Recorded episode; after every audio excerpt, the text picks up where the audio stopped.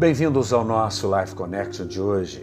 1 de Pedro, capítulo 5, versículo 10, na versão amplificada, nos diz: Ora, o Deus de toda a graça, que em Cristo vos chamou à sua própria e eterna glória, depois de ter de sofrido por um pouco, ele mesmo vos há de aperfeiçoar, completar e fazer de vós o que vós deveis ser, firmar, fortificar e fundamentar.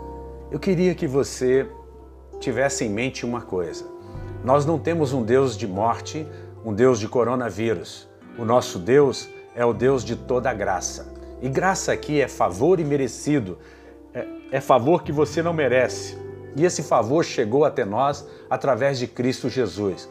Cristo nos chamou para deixarmos de viver a nossa morte, para vivermos a vida dele, a própria vida dele, a eterna glória dele. E aqui é claro, nós estamos no mundo e o texto diz que depois de termos sofrido por um pouco, ele mesmo, Jesus, há de nos aperfeiçoar, completar, firmar, fortificar e fundamentar.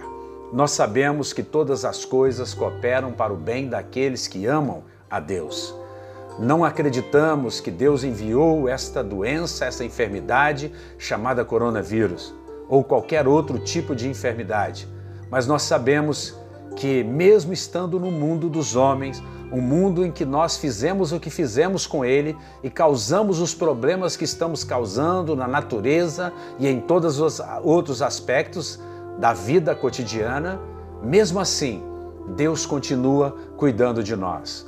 E o que nós somos desafiados nesses dias é não perdermos o foco, é sabermos que o nosso Deus não é um Deus mau, ele é um Deus bom, um Deus amoroso, um Deus que quer o nosso bem, um Deus que está, sim, utilizando-se desse momento para adestrar as nossas mãos, para dizer para nós que devemos sair dos lugares de conforto, que devemos orar em todo o tempo, que devemos fazer orações, súplicas, fazer ações de graça. Nós devemos estar agradecendo a Deus porque nós cremos que nós já estamos saindo desse buraco em que o homem nos colocou. Nós devemos agradecer pela fé.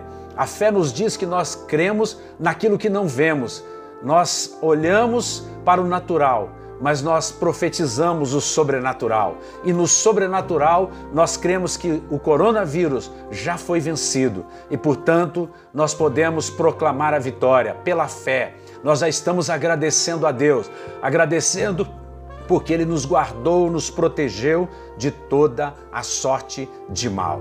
Que você seja guardado e protegido nesse dia desta enfermidade e de todo o mal que está sobre o mundo. Um beijo grande no coração. Até o nosso próximo encontro. Fiquem com Deus.